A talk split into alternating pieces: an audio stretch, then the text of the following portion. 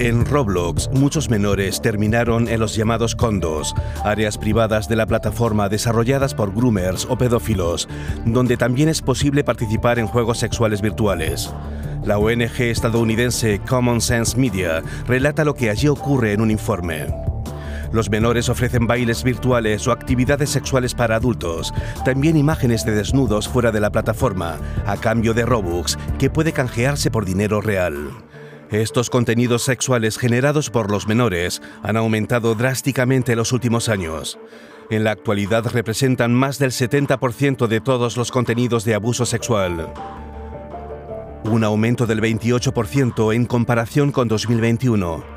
A menudo, las víctimas son niñas de entre 11 y 13 años. Un exhaustivo estudio realizado en 2021 mostró que al 34% de los niños encuestados les habían pedido que realizaran actos sexuales en Internet. Hace ya algún tiempo que Roblox se esfuerza por frenar este tipo de acoso cibernético.